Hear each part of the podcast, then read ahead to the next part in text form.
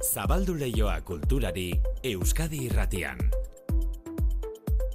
Manu etxe sortu, Arratxaldeon. Berdin inigo. Eta kultur lehioan gaur landuko dituzuenen artean, Palestinako herriari elkartasuna dirazteko, bihar egingo dituzten poesia ekitaldiak ez da. Bai, poesia lagungarri. Israelgo ejerzitoaren erasoa jasaten ari den Palestinako herriaren aldeko poesia emanaldiak egingo dituzte bihar Europan eta Latinoamerikan berrogeita iru iritan. Ahapaldiak genozidioaren kontra, izena du biharko antolatu duten ekimenak.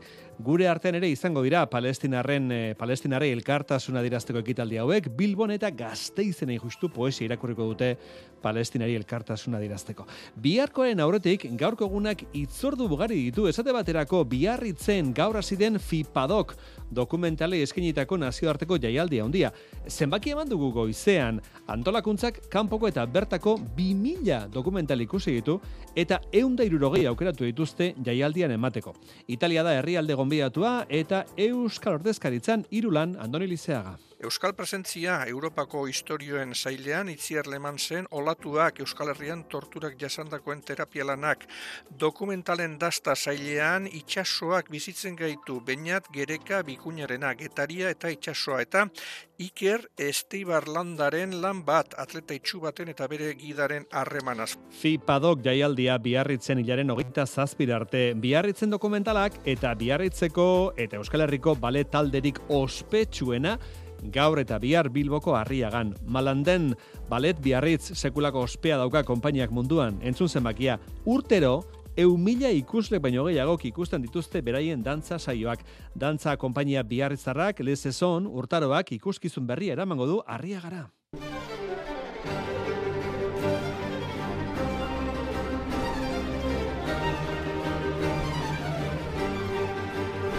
Fantasia eta poesiaz jositako ikuskizuna izango da, dekoratuan lore osto beltzak barreiatuta eta holtzan hogeita bi dantzari, Antonio Bibaldi eta Antonio Guidoren musikaren ritmoa segiz.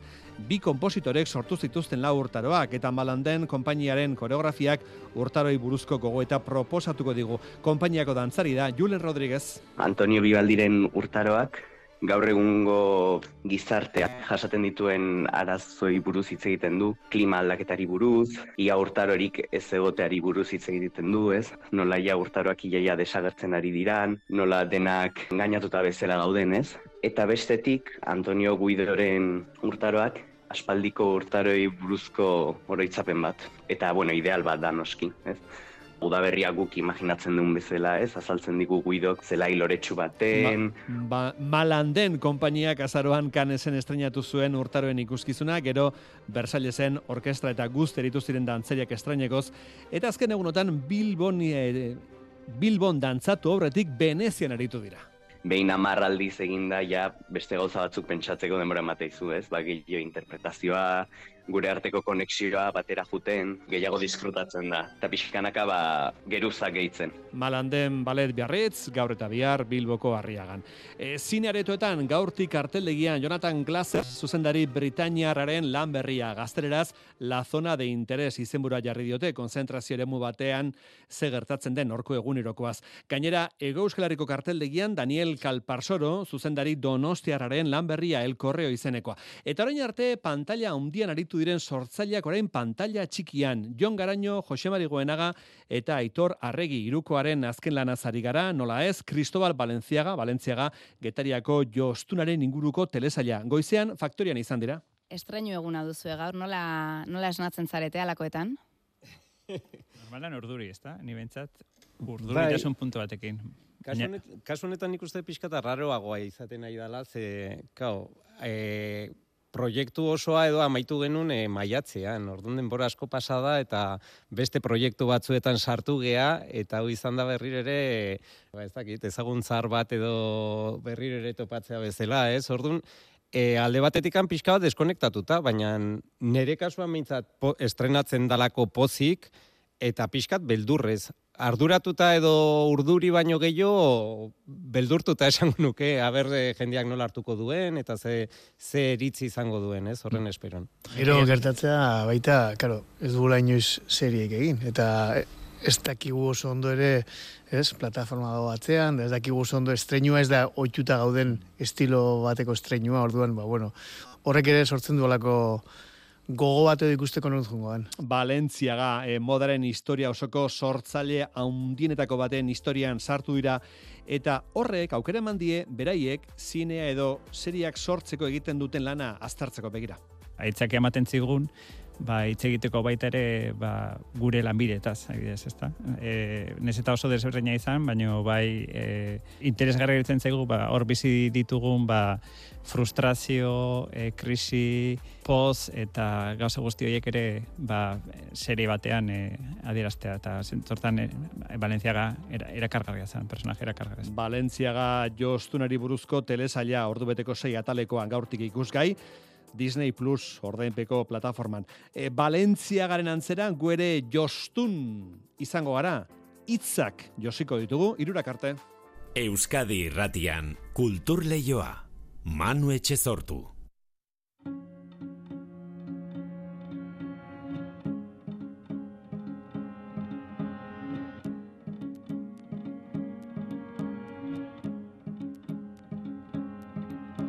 Orain beldurren elurrak urtzean ez daukagu zuri piztuta etxean ta orain lehortzen doa ala zauria memorian berriro ari du euria. Ta zertarako da jondako elurra mendiorok dauka bere amaiurra.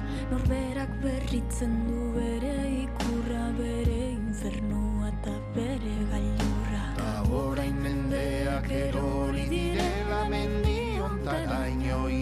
iritsi garela etzen itxasori gure ibaien eraiki genuen mundu hartan behintzat.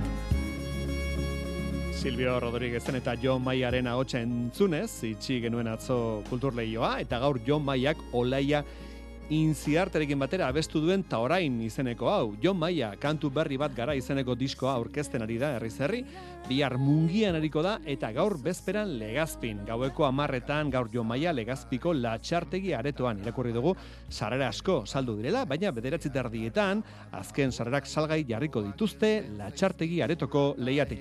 Ganero ikasten dugula Ta orain nuiu bat egin nahi duzula ezin zu kantu bat xuxurla. Ta orain hor gaudela ispilu aurrean izan ginen hura bide bazterrean. Ikusten duzuna erdine arrean zuzara aurreko bertxio zarrean.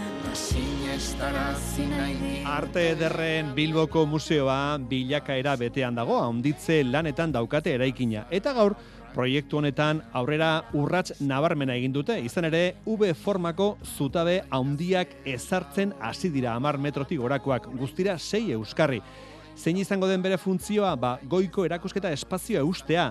2008 bostean bukatuko dituzten Bilboko Arte Ederre Museoa handitzeko lanak. Dena, espero bezala baldin badoa bentzat. Iker Zabala, Bilbo, konta guzu. Agravitas proiektuaren esekuzioa fase berrian sartuta egungo museoaren gainean ezarriko da erakusketa espazio berria eta hau sostengatzeko zutabeak esartzen hasi dira. Hamaika metroko altuera izango dute eta V formatunak dira. Museoaren alde banatan hiru esarriko dira. Sei V hauekin eutxiko da goiko egitura guztia. Guillermo Suas Navar Museoko arkitektura eta diseinu kontserbatzailea da.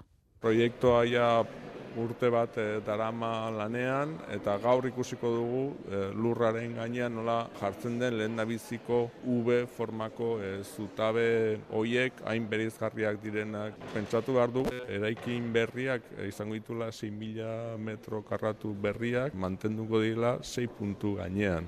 Hortik dator e, proiektuaren izena Gravitas Oikoa baino material arinagoa baliatu da handitze lan hau gauzatzeko. Tamainako erronka da proiektuak bere gain hartzen duena. Posterren eta Luis Mariren eh, proiektuaren eh, ardatz nagusietakoa da fisika hori aurre egitea oso modu trebean. Inflexio puntua izango da alaber, hemendik aurrera hiritarrek lanek aurrera egiten dutela ikusi ahalko dutelako urtearen zehar egin dira lurrazpiko lanak, e, zimentazioak, oinarrizko e, elementuak jarri dira, eta gaurtik aurrera poliki-poliki, zei zazpilateetan ikusiko dugula e, struktura berri hori e, nola e, azten dan eta nola e, jartzen dan e, aintzinako eraikinen gainetik. Askotan lanak astean esusteak izaten dira eta aurrekontua edo epeen aurrikuspena aldatzen duten gertaerak daude. Bada hemen ez dago alakorik dena espero bezala doa.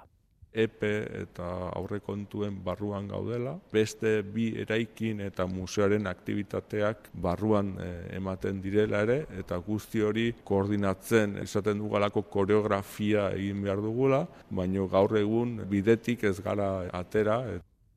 Ala proiektuaren hortzimuga 2008 bosteko udaberria da, ordurako egon beharko luke museoak bere osotasunean irekita. Gauzak ondo badoaz, urte tapiko barru ikusiko dugun nola geratu den Bilboko Arte Ederren Museo berria.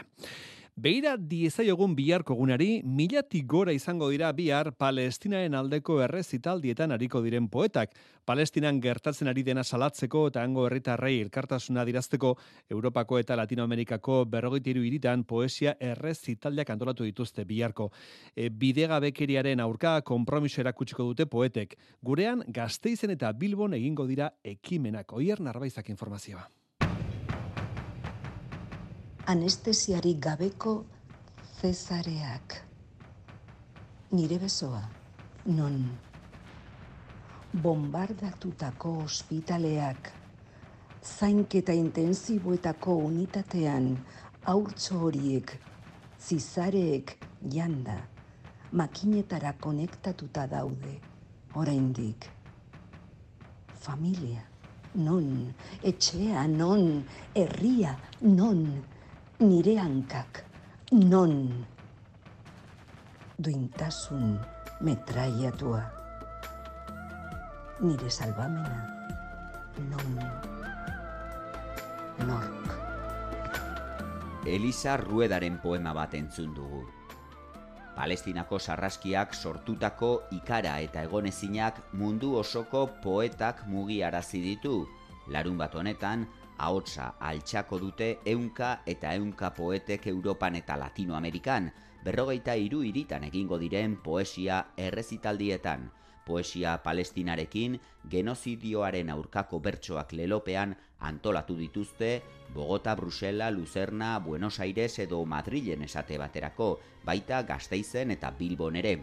Elisa Rueda poetak ekimenari buruzko arrazoiak argitu dizkigu. Genozidio honen aurrean ezin gara izindu behar ikusten dudanean telebistan eta hori eta impotentzia hau ezin dugula ezer egin, pues bueno, poesiak bai egingo duela, poesiarekin oiukatuko dugu. Itzek indarra daukate, eta poetek bereziki, bueno, eta edo nork bere hitzak eman ditzake horren kontra. Ez ez gara mutu geratu behar, zerbait egin behar dugu. Gazteizko errezitaldia faroloian egingo da aiotz plazaren ondoan, amaiketatik iruretara bitartean izango da. Olerkien artean palestinako poeten lanak ere entzun ahal izango dira. Librea da, edo nor joan daiteke, edo nork irakur dezake bai e, beraren poesia idatzi duena edo beste poeta baten e, poesia. Ordun e, parte hartuko dugu ja zerrenda badago oso luzea e, hemengo poetekin, arabako poetekin eta edo nor hurbil daiteke eta edo nork irakur dezake zerbait. Bilbon arratsaldeko seietatik bederatzietara bitartean egingo dute errezitaldia Arilka elkartearen egoitzan, korteskaleko amargarren zenbakian, hainbat poeta eta kantautorek iragarri dute bertan izango direla.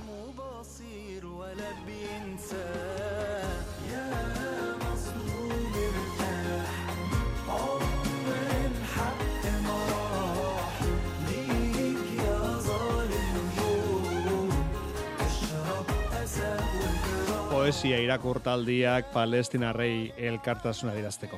Goazen segidan Euskal Herritik erberetara.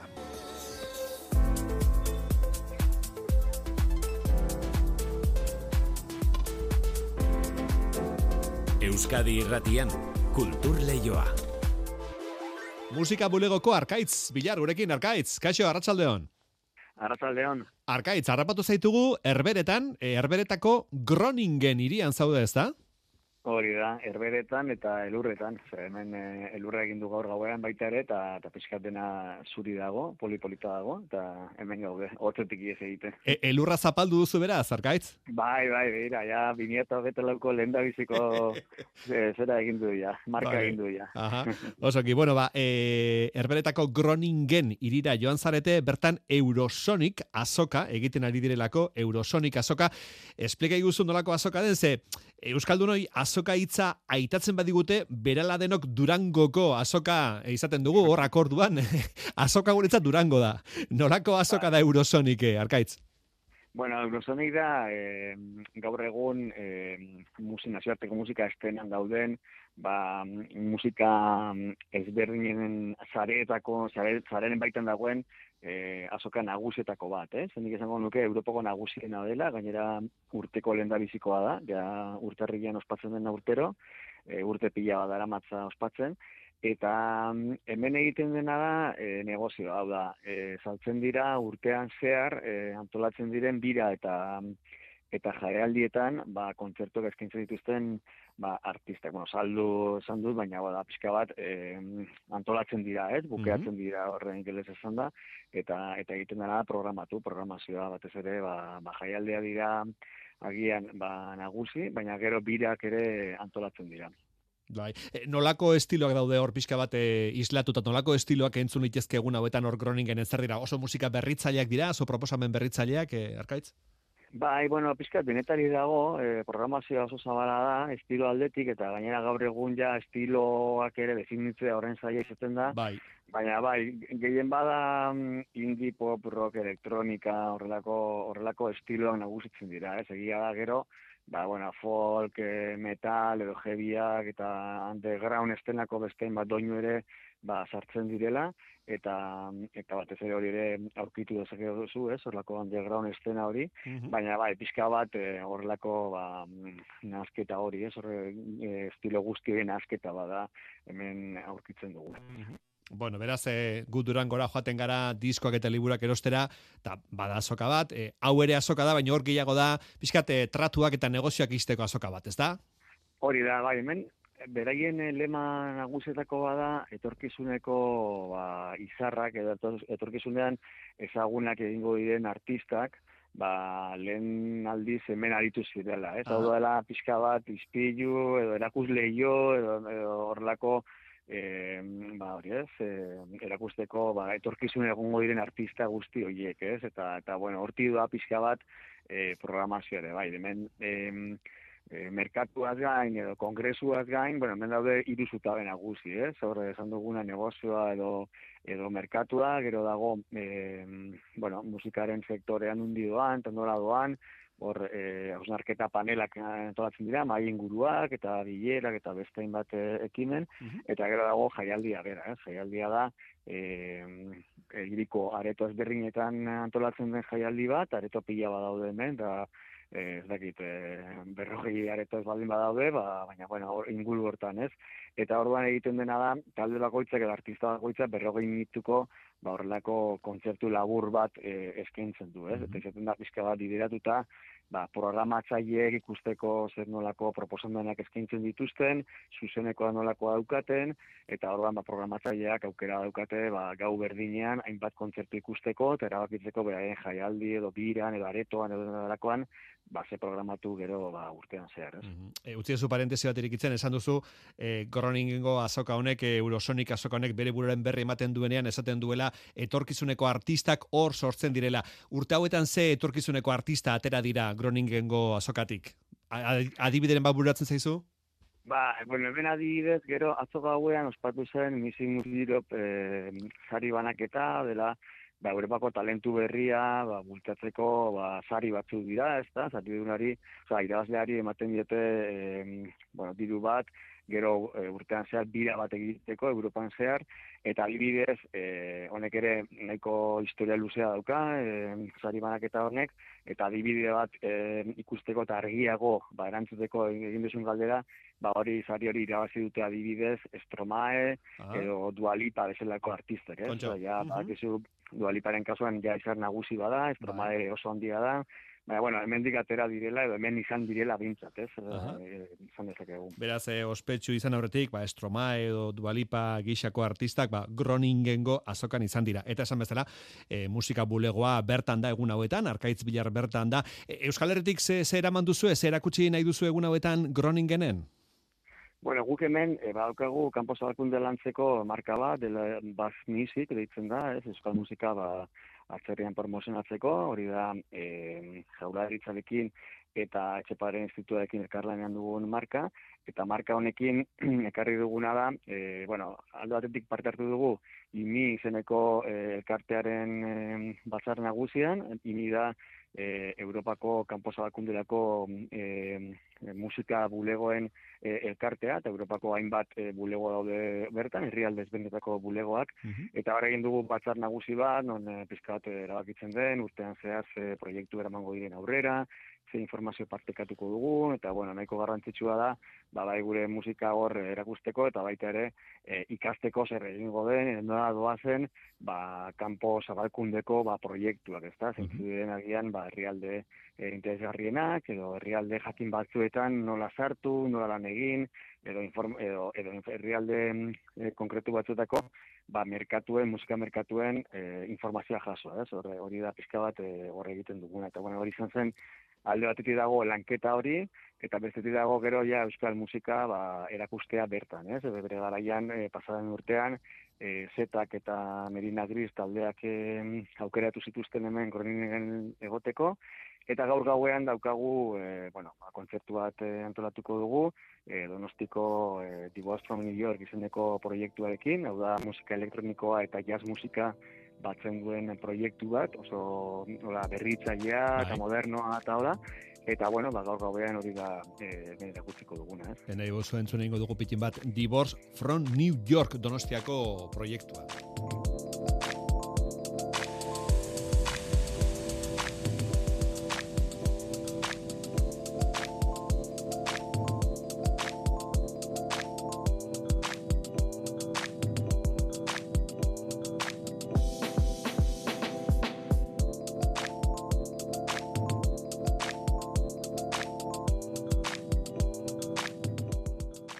Itzei guzu pitin bate proiektu ni buruz, Divorce from New York, donostiako proiektua da. Izenak eh, estudio di Euskal Herrikoa, baina Euskal Herriko proiektua, donostiako proiektua da, arkaitz. Bai, bai, hor Álvaro izeneko musikaria bera e, bere garaian... Álvaro Granda. Bai, hori da, Álvaro Granda.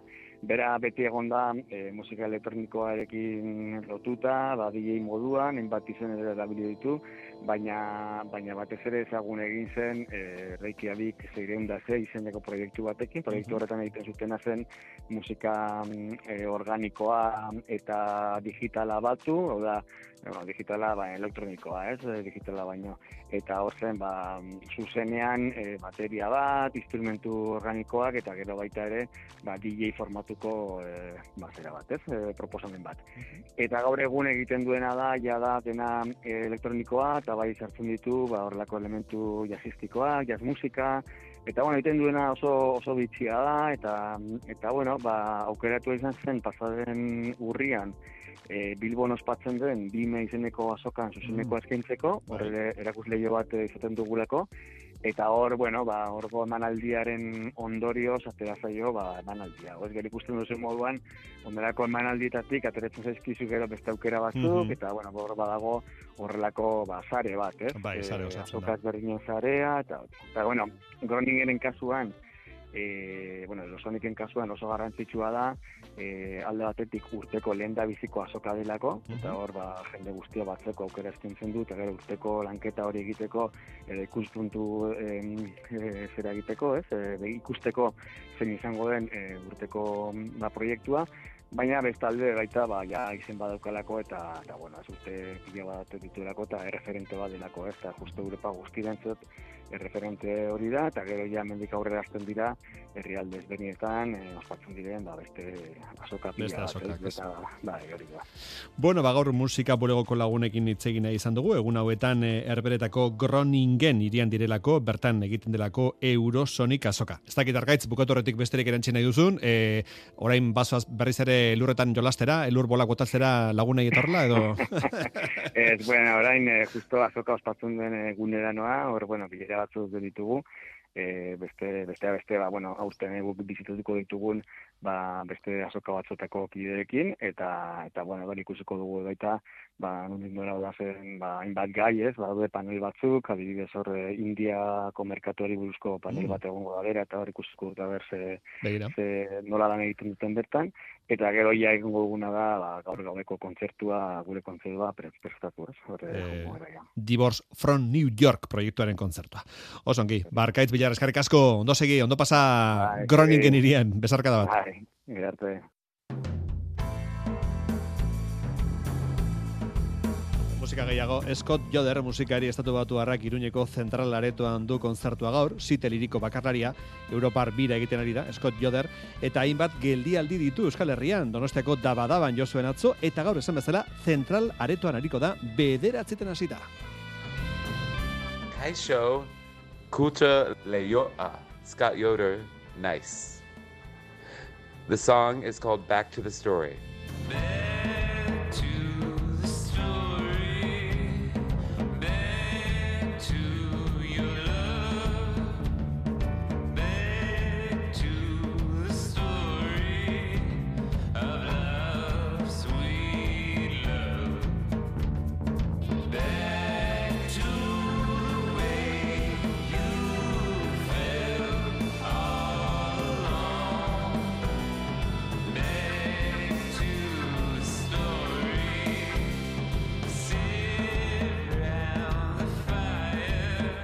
Joder, eh, Ameriketako, estatu batuetako site liriko bakarlaria, zentral aretoko eskenatokien hariko da gaur, eta Scott Joderrekin batera hariko dira, Fiona Moonchild, gitarrista, Giacomo Papini, bateria jotzailea, eta Alessandro Gianferrara, basu jotzailea.